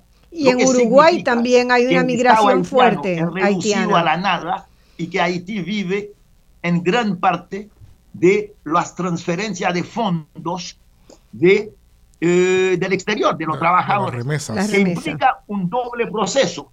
Son los más pobres que inmigran, son los más pobres que transfieren fondos. Esto significa que a la vez el inmigrante en Brasil eh, se des capitaliza porque lo poco que gana lo tiene pues por solidaridad enviarlo a su, familia. Entonces estamos en un mundo donde la globalización implica eh, el abandono de, de formas democráticas, implica que las elecciones se trata de un juego ritual, pero eh, pierde su sentido de, del ciudadano que participa. Por eso que en Haití, yo no sé si opera así, la gente no vota. Es decir, Jovenel Moïse fue electo con 6% de los votos. Sí los y si no hubo ningún, ningún manejo. Por yo sé que, por ejemplo, ¿por publicamos un libro de un sociólogo brasileño que se llama Ricardo Seitenfus, que fue eh, representante adjunto de la OEA en Haití.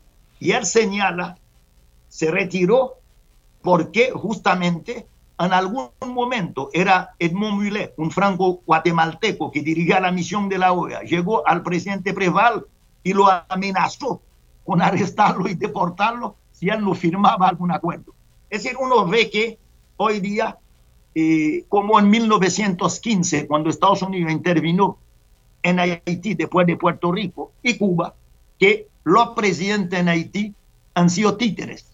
Porque yo me acuerdo, yo, yo acabo de publicar en mi revista un número especial, además hay artículos de dos historiadores puertorriqueños, Humberto García Muñiz y Pedro San Miguel.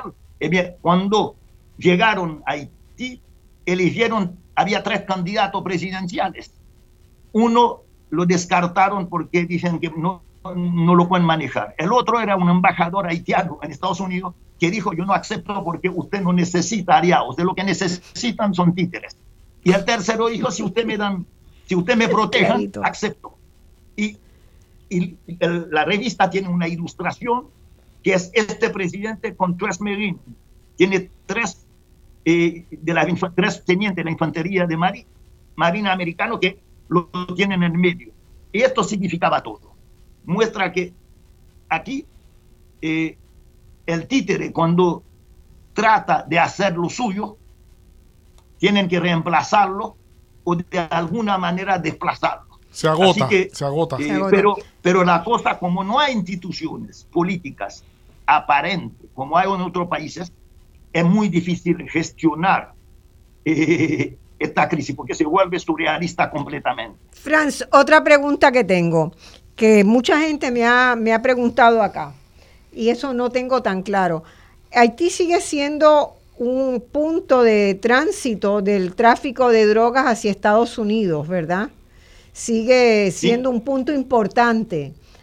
Eh, en las primeras declaraciones que se hicieron en los medios de Estados Unidos, incluyendo por funcionarios del gobierno de Estados Unidos, se planteaba que detrás del asesinato que quienes estaban detrás del asesinato del presidente de Haití eran los narcotraficantes. A mí eso por ningún lado me cierra, pero me deja abierta la pregunta de si hay entre alguna de la gente que está de verdad detrás de, este asesinato, que yo supongo que es más de una persona, ¿verdad? Que es algo que en algún sitio, en algún pequeño lugar fueran tres o cuatro o diez personas lo decidieron, este, no, es un, no es una operación de un solo hombre que decidió este, cargarse al presidente, si el tema del narcotráfico de alguna manera está presente. No lo tengo claro. Yo, yo creo que es una hipótesis que se puede considerar, porque cuando tú vas a matar a un presidente, eh, es una operación comando de tipo militar, como lo hicieron con eh, cualquier dirigente que tú quieres matar. Lo hubieran hecho con un dron, lo hubieran hecho, eh, eso hubiera sido más fácil a lo mejor. Pero lo extraño es que el presidente fue torturado, lo que significa que tuvieron algún tiempo y que sacaron materiales de su oficina. Eh, no creo que se trata Eso es un detalle muy importante. las muertes de, los narcotraficantes son 70 balazos de un momento y eh, acribillado instantáneamente y salir corriendo.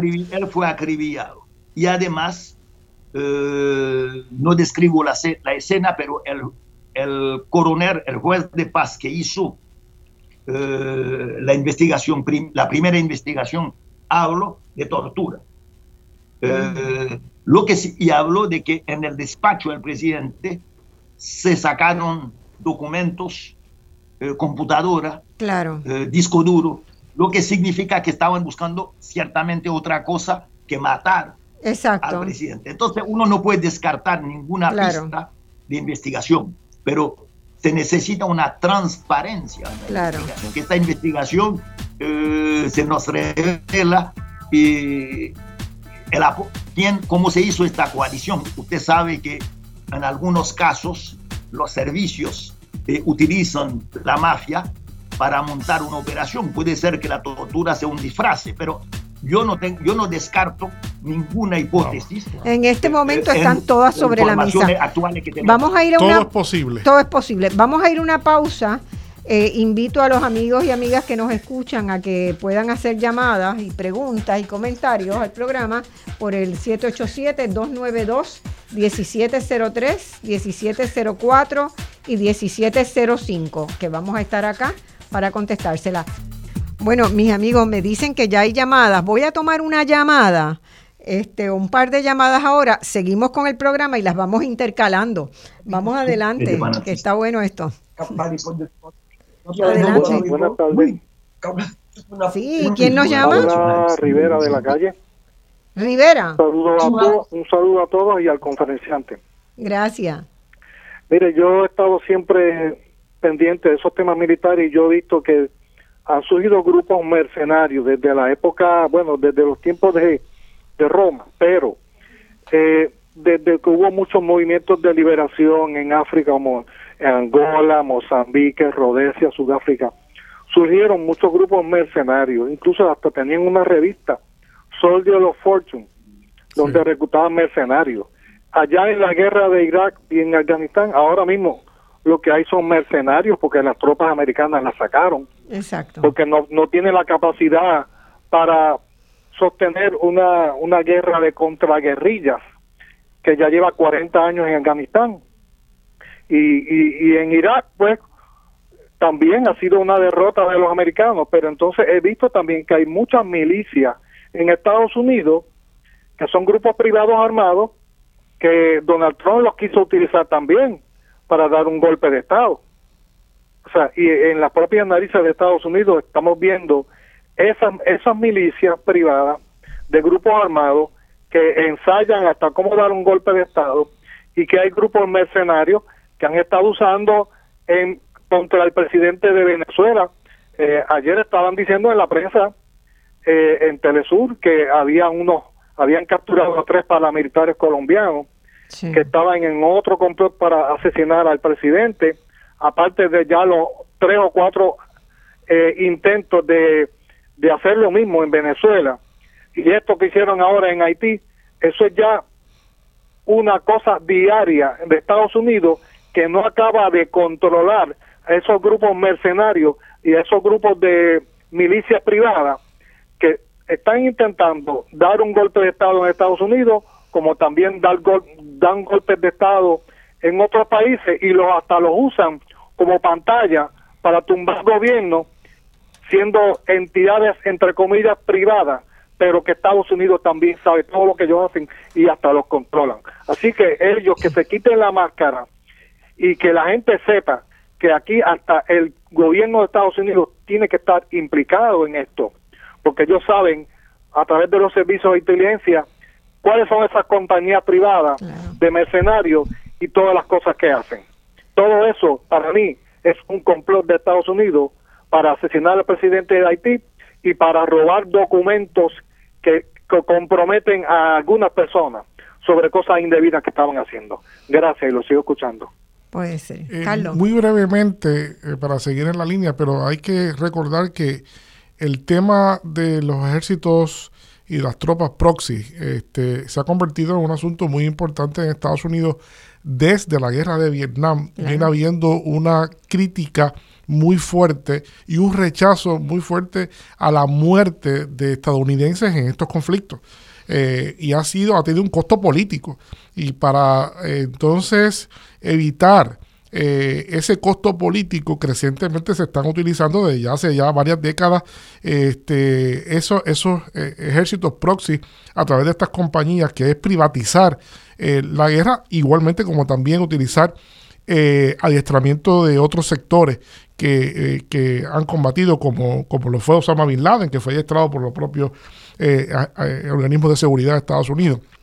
Eso es un problema que va a haber que, que discutir en otro momento porque pues, geopolíticamente se convierte en un asunto muy delicado para Estados Unidos. Y así mismo lo ha dicho el presidente Putin. Putin ha dicho varias veces, dice, el problema que tiene Estados Unidos es que ya no tiene gente que quiera luchar eh, de corazón por el país, ¿no? Y eso, eso es muy fuerte. Pero el problema no es, el problema no es ese, el problema es que Estados Unidos sigue sosteniendo la industria de armamento ah, como una de las principales industrias, vamos a tenerlo claro. y además los presupuestos que se come la industria de producir armamento necesita generar guerras, golpes de Estado, matanzas, porque si no, no se venden armas. Se acumulan, pero no se usan, hay que usarlas. ¿Entiendes? O sea, esto es... Eh, desde el punto, ¿verdad? desde una mirada de economista, bueno, tú estás generando la demanda para la oferta que tienes capacidad de poner en el mercado, ¿verdad? Entonces, ¿qué pasa con las armas? Hay una sobreoferta de armas porque la industria armamenticia de los Estados Unidos sigue creciendo, siguen vendiendo armas viejas a cualquier parte del mundo que las compre y hay que generar una demanda para las armas.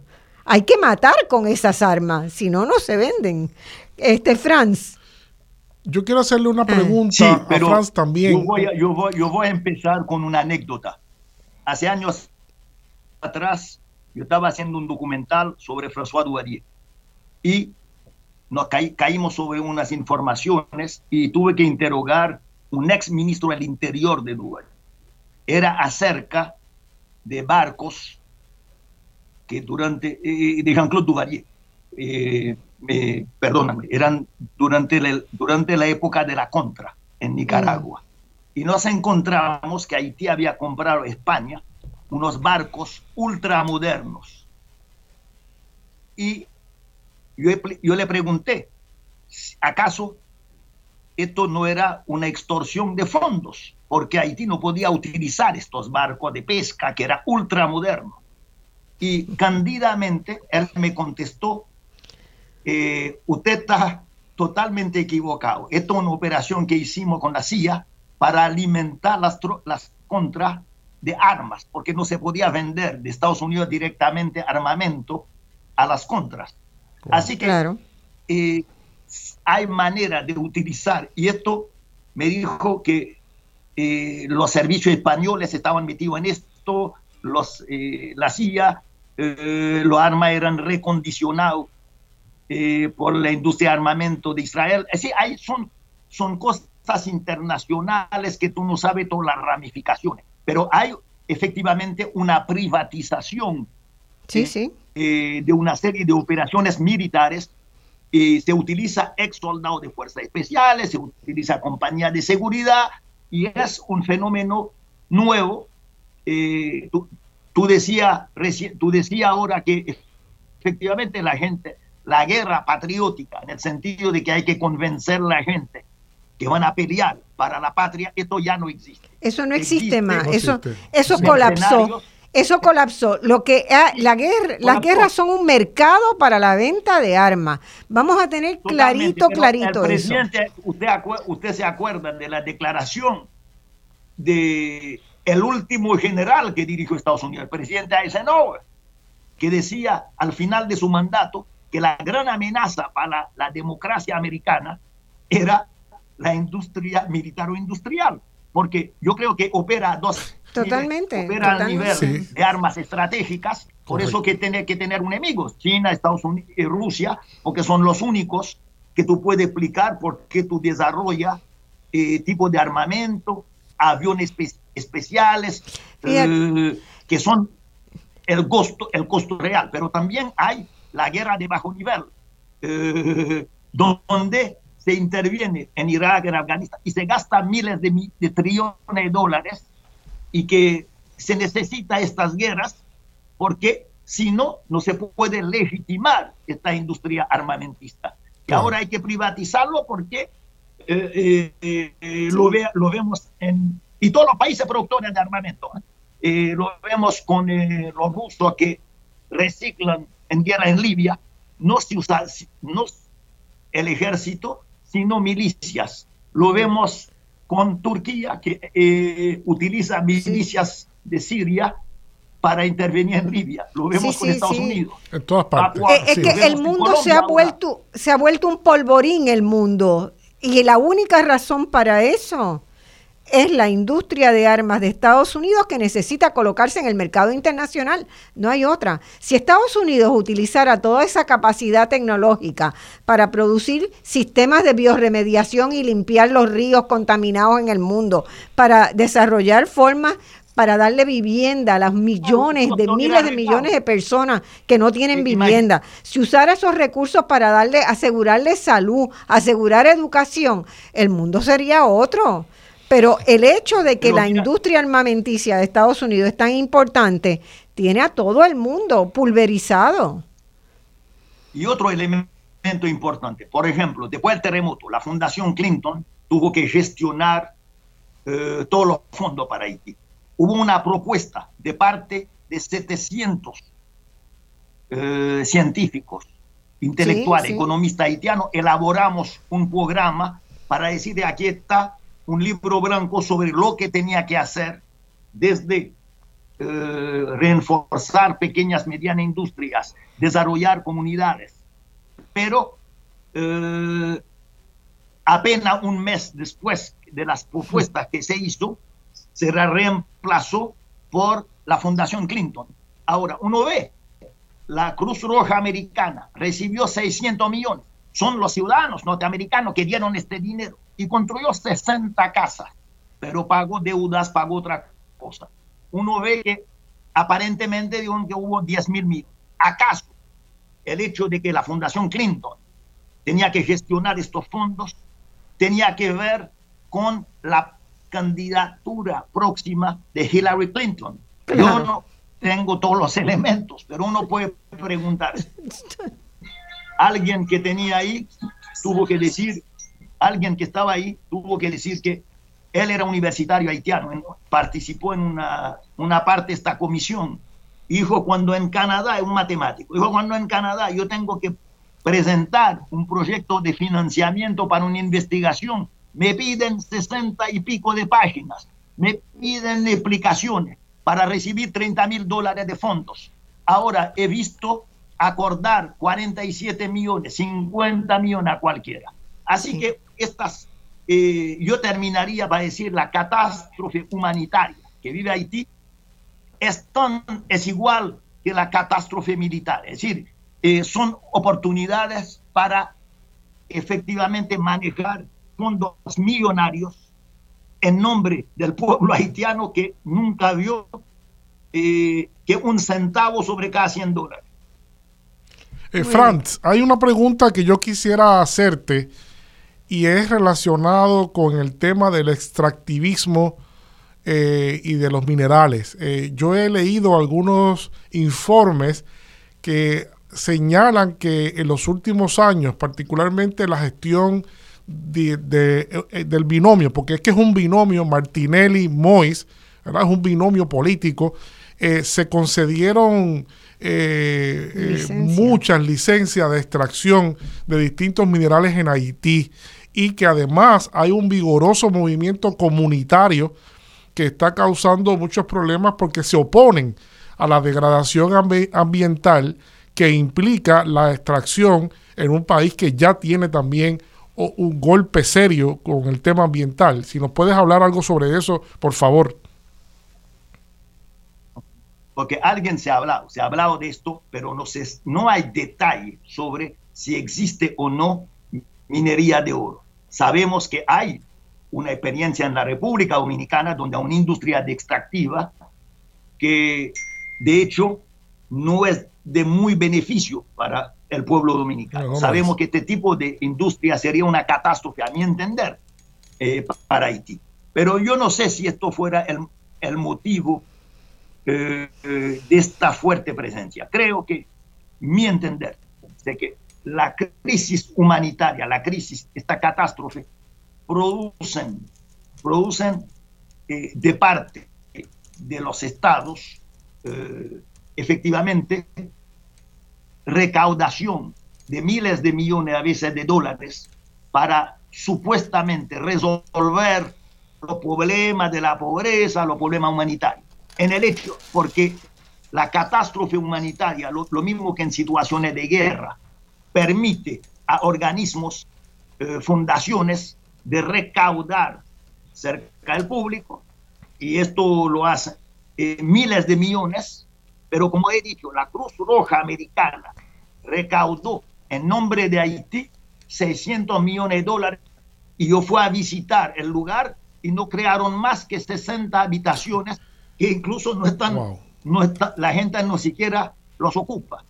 Así que eh, creo que el gran dilema, eh, Marcia lo señaló, hay necesidad frente a los cambios climáticos y Puerto Rico lo, lo ve a su escala, eh, después de María, ¿no?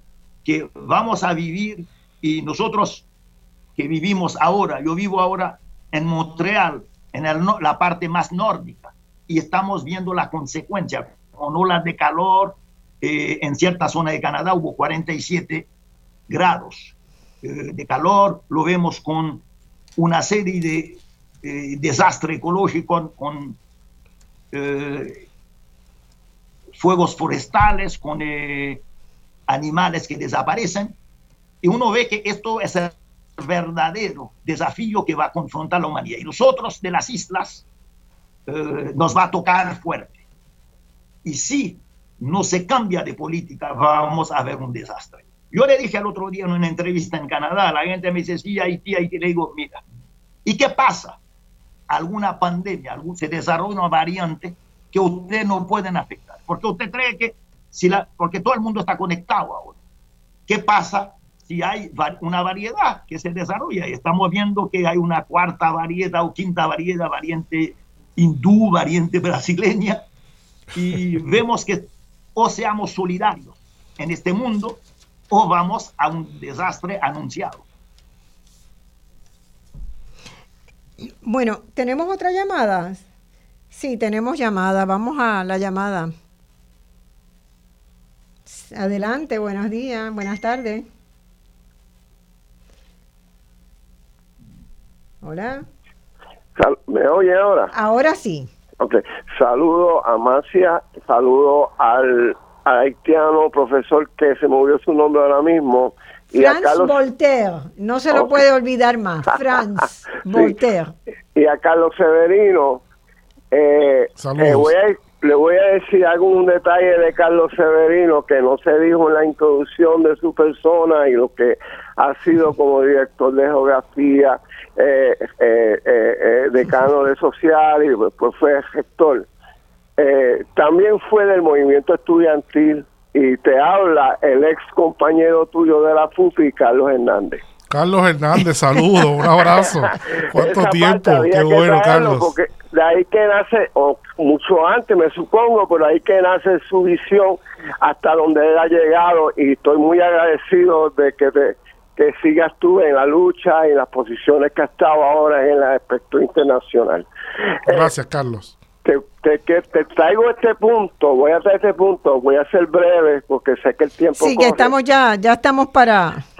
Yo, yo, yo digo que eh, el, esas empresas eh, de, de, de, de, bueno, esa empresa que hay en Florida, más Colombia, eh, que los alimentan, eh, yo llamaría eso como la Escuela de América en el siglo XXI, porque tenemos también a oligarquía de Perú que tienen aguantado las elecciones y, es parte de crear una guerra en, Perú y es una, eh, yo diría que hay, hay maniobras de, de escuelas de enseñar a, hacer todo lo que se está haciendo actualmente. Eh, tanto el imperio, que yo diría y la hegemonía, que ellos están perdiendo su fuerza y se vuelven más fascistas, eh, aunque fascistas han sido siempre.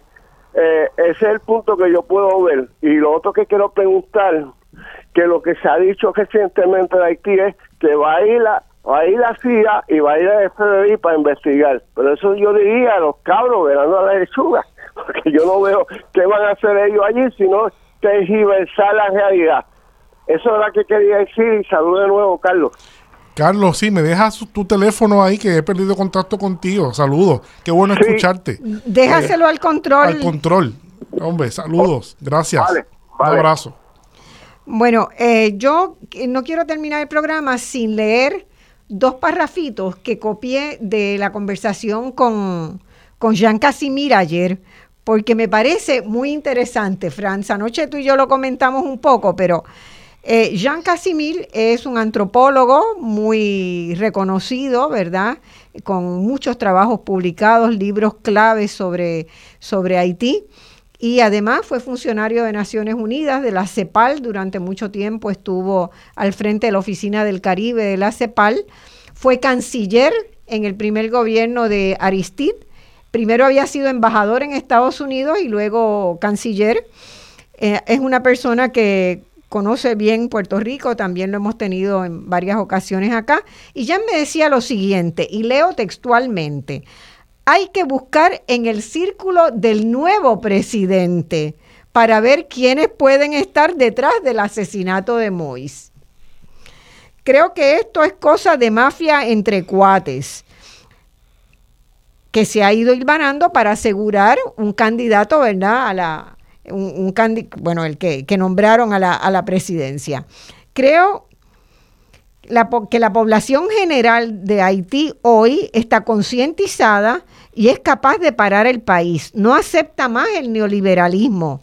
La cucaracha, no pudiendo comer del plato, lo echa a perder. Todos los presidentes de Haití hasta ahora, de una manera u otra, han sido nombrados por los Estados Unidos. La oligarquía ha sacado toda la plata del país. La gente está enojada, no tanto porque mataron a Mois, sino por cómo lo hicieron. Hay muchos cuentos. La gente ya no puede esconder su ira. Juvenel no quiso avalar a alguien y se creó un feudo para sí mismo. Hay que notar que el creol se ha fortalecido muchísimo en las últimas dos décadas con las redes ha explotado la información que circula en creol y ha fortalecido la cultura nacional popular haitiana. La gente está tejiendo una cultura con derechos comunitarios, con visión de horizontalidad y equidad para todos. Haití, el pueblo haitiano reclama derechos colectivos. Haití tiene la tasa más baja de criminalidad de la región. La criminalidad es política. La comunidad defiende, ampara y concede derechos. Trabajamos desde otra lógica, miramos la vida desde otra manera. No espera la gente a que el Estado defienda sus derechos. El Estado existe como última instancia para reparar algunos derechos. El Estado es concebido ya para muchos como el enemigo. Hemos pensado en otra manera, estamos pensando en otra manera de organizar nuestras vidas. Las tropas de Estados Unidos, si llegan, no cambiarán nada. La gente no permitirá que ellas interfieran en su vida privada y en su construcción comunitaria. Antes de que Franz, eh, quiero, junto con eso, hay una pregunta que me hacen aquí por texto del amigo Salvador de la Cruz, eh, que se puede unir a, a ese comentario. Ah, eh, él, dice que sería bueno si Franz también habla de qué pasó, qué está pasando con ese movimiento social vigoroso que vimos hace unos meses atrás en Haití, que se manifestaba de forma eh, contundente en las calles de Puerto Príncipe y en otras ciudades. Si nos puedes también hablar sobre eso, junto con el comentario de, del intelectual Jean Casimir antes de comentar sobre lo de mi amigo Jean Casimir, que fue uno de los autores que publicamos recientemente también su obra y que es una amistad de más de 40 años, eh, quisiera simplemente agregar algo sobre lo que tú dices en términos de... Eh, hay una, un fenómeno totalmente nuevo que se está operando en ahí. No hay que olvidar que los medios de comunicación han permitido una circulación de información como nunca antes a un campesinado aislado eh, que existía hasta hace 20 años. Hoy día todo el mundo tiene un celular. Hoy día hay una intercomunicación entre la gente que hace que algunos problemas que no se planteaban anteriormente se está planteando. La gente ha desarrollado y está acostumbrado, porque no olvidemos que el Estado que se constituyó en Haití nunca fue un Estado al servicio de la mayoría de la población. Así que la población siempre se ha organizado para ser autónoma, siempre se ha organizado para eh, organizar su vida sin interferencia del Estado. Y hoy día, como digo, eh, el Estado es, es visto como algo que interfiere negativamente en su vida. La gente depende de su familia, de círculos de amigos, de solidaridad horizontales, lo que dice Jean. Es decir, eh, más que la ayuda internacional que tanto se habla, las, transferencias de dinero de parte de los sectores más pobres de la comunidad que se fue vivir a Santo Domingo, a Brasil, a Chile, es mucho más importante, son cuatro o cinco veces más, y es una ayuda que va directamente a la gente.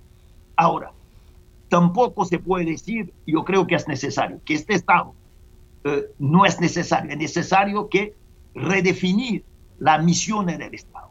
Ahora, Jovenel Moïse, para mi entender, es la última experiencia de un Estado antipopular, de un Estado que cuya misión fue siempre mantener un orden que además los Estados Unidos reforzaron a partir de su primera intervención en 1915. Y hay que acordarse que la creación del ejército haitiano fue creación de Estados Unidos. La creación de estas instituciones que aparecen como modernas fueron creación en parte de Estados Unidos. Ahora, estamos frente a una redefinición de todo, a una participación. El movimiento popular que se inició, además, con, para responder a tu pregunta, Carlos, que fue lo que se llama los Petro Challengers a principio. Es decir, durante el gobierno de Hugo Chávez hubo una ayuda particular. Se vendía el Estado venezolano el petróleo al precio, a un precio subvencionado, que el Estado, que Haití tenía que reembolsar eh, sin intereses eh, con eh, mucho más tarde. Ahora, este dinero a la muerte de Chávez fue desviado por los dirigentes haitianos. Y entonces hay un movimiento popular que emerge que dice, se llaman Petro Challenges, que piden exigencias y que se explican cómo fueron utilizados estos fondos. Entonces creo que hay una cosa súper interesante, porque eh, se demora más tiempo un movimiento pacífico, que se da en todo el país, de exigencias de transparencia. Y si no hay, como fue la última elección, la gente no vota. Eh, y, hay, y esta cosa se hace que tenemos gobiernos títeres que nombran, pero que no pueden gobernar, que no tienen ninguna legitimidad. Y además el patrón no lo deja gobernar. Eh, y con esto termino. Durante la primera ocupación hubo un presidente haitiano, se llama Luis Bondo, que dijo a los americanos, quiero una colaboración franca, transparente y leal y el representante de Estados Unidos dice, aquí no existe esto, somos nosotros que dictamos y damos las órdenes. Entonces uno se da cuenta de que eh, lo que, incluso yo, decía que el, ex embajador americano, Peter Mulway, fue embajador en Haití entre 2015 y 2017, Franz, lamento, lamento interrumpirte, pero se nos ha acabado el tiempo ya del control mezclado. Gracias, Franz, ha sido, muy valiosa. Muy valiosa y gracias, Carlos, por estar acá. Hay muchos mensajes en, la, en el Facebook Live y hay un saludo muy especial para ti, Franz, de Carlos Rivera Lugo ah, son mis amigos de siempre. Son mis eh, amigos, de, siempre desde Chile, yo creo, ¿verdad? bueno, y quiero agradecer también la compañía de Isel, mi nieta, que está con nosotros aquí en Voz Alternativa hoy. Saludos, Isel, ven acá. Acércate aquí y mándale un saludo a toda la gente. Va a ser la próxima la próxima. Acá ella ya está aprendiendo su oficio. bueno, hasta el próximo domingo. Esto ha sido Voz Alternativa. Muchas gracias. Gracias.